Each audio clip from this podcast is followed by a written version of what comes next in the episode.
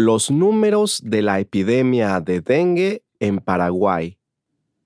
El presidente de Paraguay, Mario Abdo Benítez, declaró la semana pasada una emergencia sanitaria por la epidemia de dengue que afecta al país. Paraguay está sufriendo uno de los brotes más graves de los últimos años. Hay tres serotipos de dengue en el país, aunque el más predominante es también el más leve.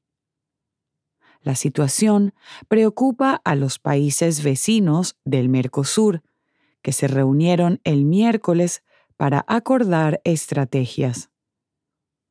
El viernes, mientras los niños de primaria y secundaria regresaban a clases, el ministro de Salud, Julio Mazzoleni, anunció las últimas cifras de la epidemia. En lo que va del año, se han reportado 106.127 casos sospechosos, de los cuales se confirmaron 5.766. Las muertes por dengue ascienden a 20, pero se investigan otros 97 fallecimientos para determinar si fueron a causa de esa enfermedad. El ministro ofreció una noticia positiva. La epidemia está disminuyendo en las zonas más afectadas, que son la capital, Asunción y el Departamento Central. ¿Tan grave es la situación, María, que el dengue afectó incluso al presidente Benítez y a su esposa. Puedes creerlo. Ambos ya están recuperados, pero eso nos muestra el alcance que ha tenido la enfermedad. Los hospitales públicos están saturados y muchos enfermos deben recibir cuidados de familiares en sus viviendas. Entre los muchos que están en reposo médico, hay gran cantidad de docentes, lo cual está afectando el inicio de las clases.